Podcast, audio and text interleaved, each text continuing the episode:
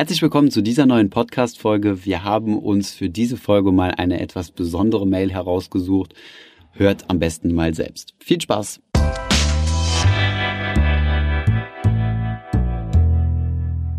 Hi, mein Name ist Thomas von Finanzfluss und wie eingangs schon erwähnt, haben wir heute eine etwas besondere Mail. Am besten lesen wir sie zunächst einmal vor.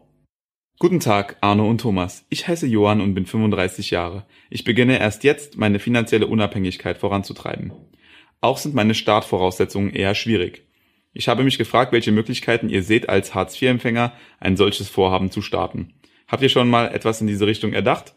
Mir ist klar, dass es für mich schwer wird, aber mal ehrlich. Schon Cosolani hat gesagt, wer viel Geld hat, kann spekulieren, wer wenig Geld hat, darf nicht spekulieren, wer kein Geld hat, muss spekulieren. Wäre es möglich, mir eine Hilfestellung zu geben? Wo kann ich mich dahingehend informieren? Welche rechtliche Ge äh, Gegebenheiten gibt es? Und so weiter. Erstmal weiterhin alles Gute, Johann. Ja, Johann, der Name ist natürlich abgeändert, wie ihr euch das vorstellen könnt. Zunächst einmal vielen Dank für deine Mail. Ist auf jeden Fall ein interessanter und ungewöhnlicher Fall. Zunächst einmal dahingehend ein Lob, dass du dir feste finanzielle Ziele gesetzt hast, dass du nämlich vermutlich gerne die finanzielle Freiheit erreichen möchtest. Finanzielle Freiheit, kurz zusammengefasst, bedeutet, dass du einen Kapitalstock hast, der es dir erlaubt, allein aus deinen Zinsen und Dividenden zu leben und nicht mehr dafür arbeiten zu müssen. Um dieses Ziel zu erreichen, musst du natürlich große Sparquoten haben und dieses Geld intelligent anlegen, dass es dann auch für dich arbeiten kann. Jetzt bist du natürlich in einer sehr speziellen Situation, dass du Hartz-IV-Empfänger bist, was das Ganze etwas komplizierter gestaltet. Wir haben uns einmal darüber Gedanken gemacht, über diese Situation und haben drei Optionen herausgearbeitet, die du in dieser Situation jetzt hast. Fangen wir mit Option 1 an. Die erste Option ist, dass du weiterhin Hartz-IV-Empfänger bleibst und die maximalen Freibeträge als Empfänger ausnutzt, um dir Kapital aufzubauen. Es ist ja so, wenn du Hartz-IV-Empfänger bist, darfst du nicht nebenbei noch eine Million haben, sondern das Arbeitsamt würde dann dich dazu auffordern, dieses Geld erstmal aufzubrauchen und wenn du dann kein Geld mehr hast, dann würdest du dann in die Hartz-IV-Leistungen hineinfallen. Trotzdem gibt es gewisse Freibeträge, die du als Hartz-IV-Empfänger auch nutzen kannst. Nach unseren Recherchen sind das pro Lebensjahr 150 Euro, die du an Sparguthaben haben darfst. Da du ja 35 Jahre alt bist, wären das für dich 5250 Euro, die du an Kapital besitzen darfst. Hinzu kommen dann noch einmal 750 Euro für Sonderausgaben, wie zum Beispiel, wenn du deinen Kühlschrank ersetzen musst oder sonstige Dinge, die dir zugesprochen werden. Das bedeutet, zum aktuellen Zeitpunkt darfst du 6000 Euro an Kapital besitzen. Dieses Gesamtkapital steigt, wie bereits erklärt, ja jedes Jahr um 150 Euro, nämlich mit jedem neuen Lebensjahr, ist aber insgesamt auf 9000 Euro gedeckelt. Du darfst also insgesamt 9000 Euro irgendwo als Sparguthaben haben oder in Aktien angelegt oder zum Beispiel in einem ETF-Depot. Darüber hinaus gibt es Altersvorsorgeverträge, zu denen dich der Staat nicht zwingen darf, diese während der Sparphase aufzulösen. Hierzu zählt zum Beispiel die Riester-Rente, die Rürup-Rente oder eine betriebliche Altersvorsorge. Die Voraussetzung hierfür ist, dass diese Produkte mindestens bis zum 60. Lebensjahr laufen und während dieser Laufzeit darf der Staat dich nicht zwingen, diese Verträge aufzukündigen und das Geld zu verkonsumieren und dir erst dann wieder Hartz-IV-Leistung zu zahlen.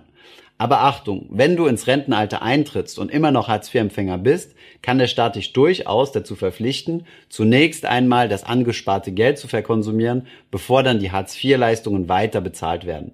Auch hier gibt es Deckelungssätze, also Maximalbeträge, die in dieser Art der Verträge sein dürfen. Dieser Maximalbetrag, den du in solche Verträge einbezahlen kannst, liegt derzeit bei 750 Euro pro Jahr.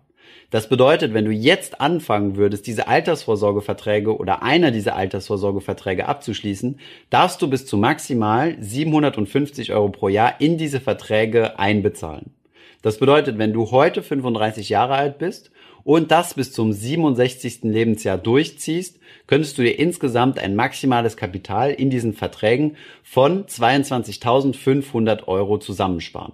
Da bei solchen Verträgen natürlich auch Kosten anfallen, musst du berücksichtigen, dass du nicht ganz auf diese 22.500 Euro kommen wirst. Rechnet man hier also nochmal die 9.000 Euro Grundfreibetrag, die wir vorher erwähnt haben, hinzu, kommst du auf 31.500 Euro an gesamtem Kapital, was dir dann zum 67. Lebensjahr zusteht. Dieser beinhaltet auch die 750 Euro, die du entweder bar oder auf einem Konto vorweisen musst, da diese ja nur für den Notfall wie zum Beispiel Kühlschrank gedacht sind. Du kannst sie also nicht investieren. Um Option 1 zusammenzufassen, hast du also hier die Möglichkeit, bis zu deinem Renteneintritt 31.500 Euro anzusammeln und das ist das Maximum, was sich jetzt nicht unbedingt nach finanzieller Freiheit anhört, weil selbst wenn du nur davon leben wollen würdest, müsstest du das vermutlich in einem anderen Land tun, weil du in Deutschland damit nicht unbedingt sehr weit kommen würdest. Bitte nagel uns auf diese Zahlen jetzt aber auch nicht fest, da es immer auf die individuelle Situation auch drauf ankommt. Es spielt zum Beispiel eine erhebliche Rolle, ob du zum Beispiel verheiratet bist oder Kinder hast oder doch als Single lebst. Schauen wir uns jetzt einmal die zweite Option an. Und diese baut eher auf deinem Custolani-Zitat ähm, auf, was du ja angebracht hast.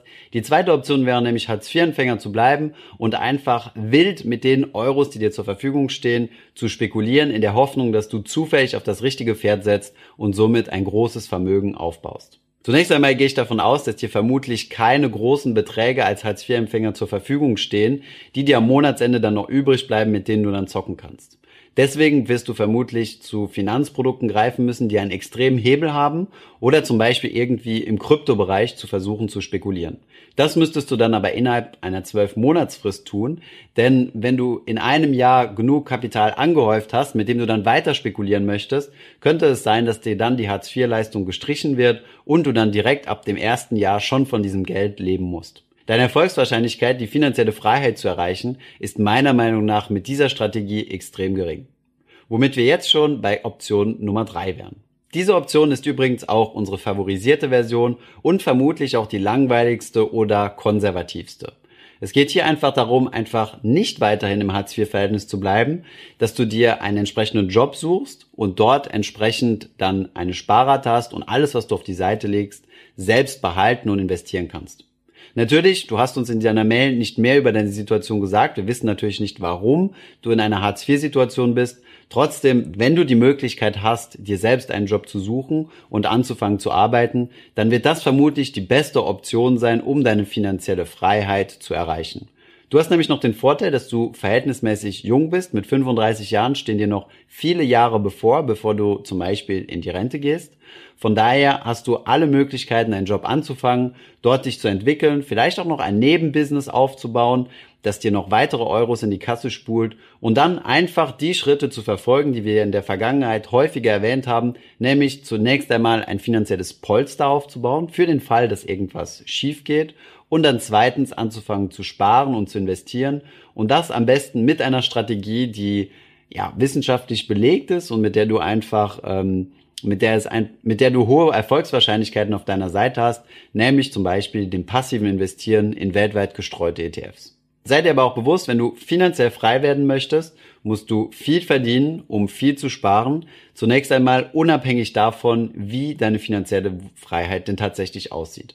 Diese solltest du dir vorher natürlich berechnen. Wie viel möchtest du gerne jeden Monat passiv, also aus Dividenden, Zinseinkünfte und Kursgewinne haben und daraus kannst du dir dann deinen Geldbetrag berechnen, den du dafür benötigst. Also wie gesagt, das, worauf du dich als erstes Priorität Nummer eins konzentrieren solltest, ist tatsächlich einen Job zu finden. Damit kommst du aus dieser Not heraus, dass du kein Kapital aufbauen darfst vom Staat her. Und du kannst dir dann deinen finanziellen Schutz aufbauen und hast dann auch deine eigene Sicherheit. Das allein wird dir schon mal genug Voraussetzungen bieten, um dann nach höheren Zielen zu greifen, um dann eventuell auch nach den Sternen, also der finanziellen Freiheit zu greifen.